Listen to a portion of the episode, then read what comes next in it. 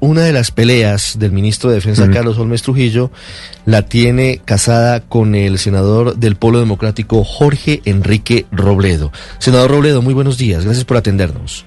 Muy buenos días, Ricardo. Muchísimas gracias por su llamada. Un saludo a la mesa de trabajo y a sus oyentes.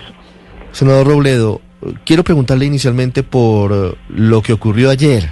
Tenía 48 horas el señor ministro de la Defensa para pedir disculpas con base en la orden de la Corte Suprema por los excesos de algunos integrantes de la policía en particular desde el 21 de noviembre del año pasado.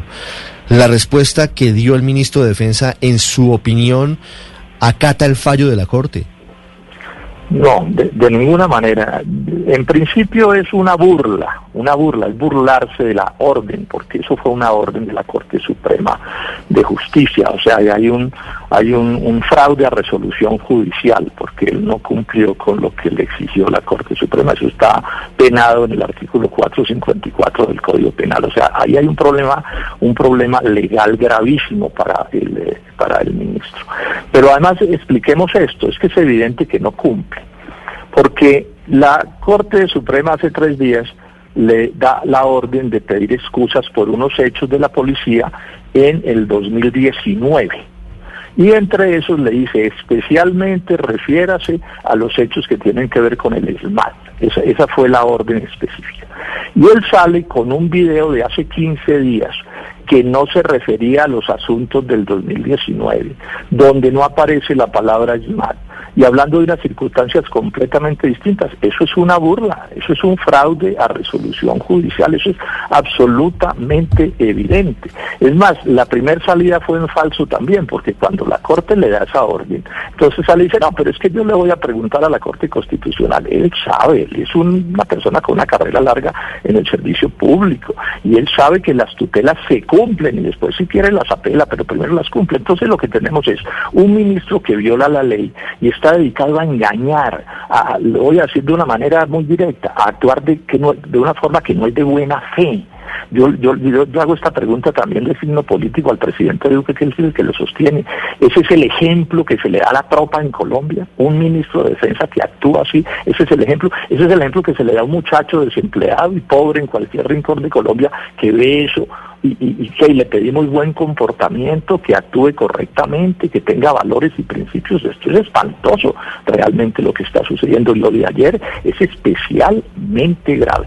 Que mande a laminar el doctor Gómez y el doctor Duque, manden a laminar esa pedida de excusas y la carguen entre el bolsillo dentro de dos años o cinco años, cada vez que necesiten pedir perdón por alguna cosa, pues pongan el video y entonces quedan como unos genios engañando a la gente, porque eso es un engaño a los colombianos. Eso no es de buena fe ese procedimiento. Nos avergüenza este personaje a los colombianos, nos avergüenza ante la comunidad internacional. Es el jefe de medio millón de hombres sobre las armas tiene poder para, para definir sobre fondos secretos, para acciones secretas.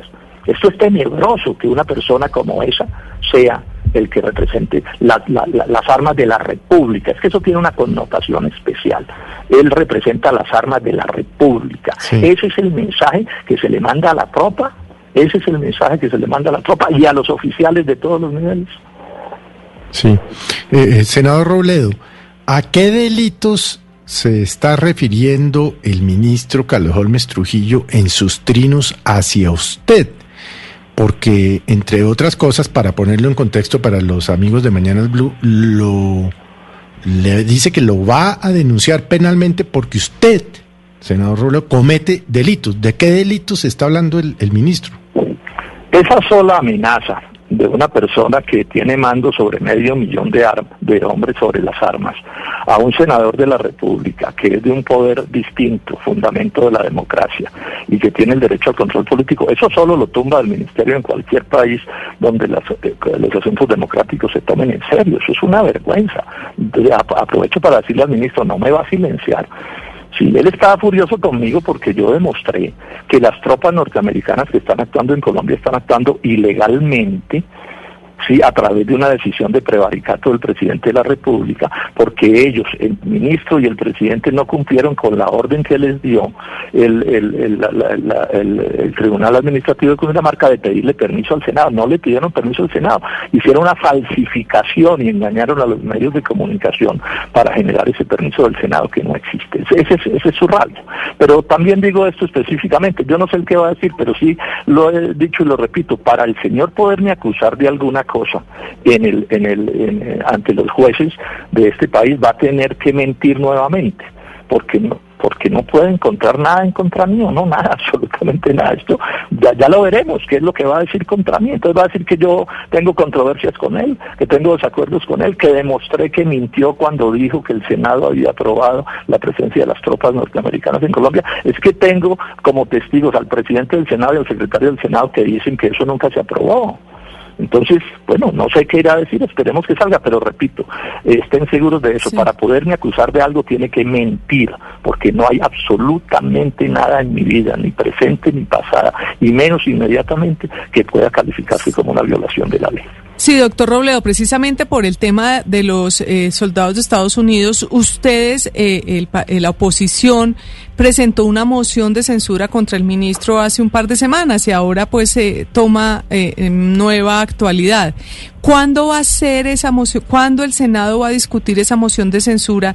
¿Y cómo están las fuerzas? ¿Qué tantos senadores se le han sumado a esa causa?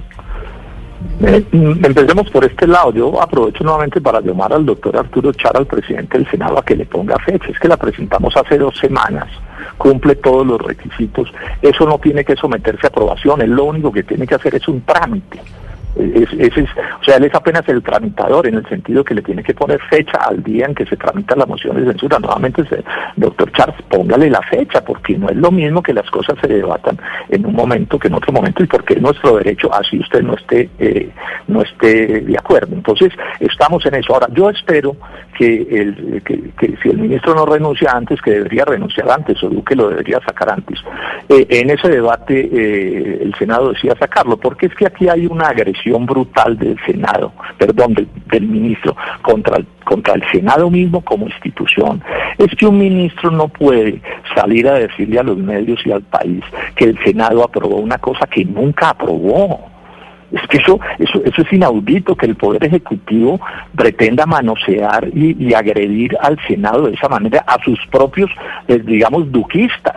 Él sí tiene una carta de unos eh, senadores amigos del gobierno que dicen que a ellos les parece bien que eh, haya tropas norteamericanas en Colombia, pero eso no se votó, eso no se aprobó, que es lo que le exigió el Tribunal eh, Administrativo de Cundinamarca. Entonces yo espero que entre, inclusive entre los duquistas haya la suficiente dignidad para exigir respeto a la separación de los poderes y respeto al Senado. Yo espero que no vayan a cometer el error garrafal de alcahuetearle a un ministro violar la separación de los poderes, fundamento de la democracia, alcahuetearle que mienta en asuntos graves porque son de soberanía nacional con respecto a las actuaciones.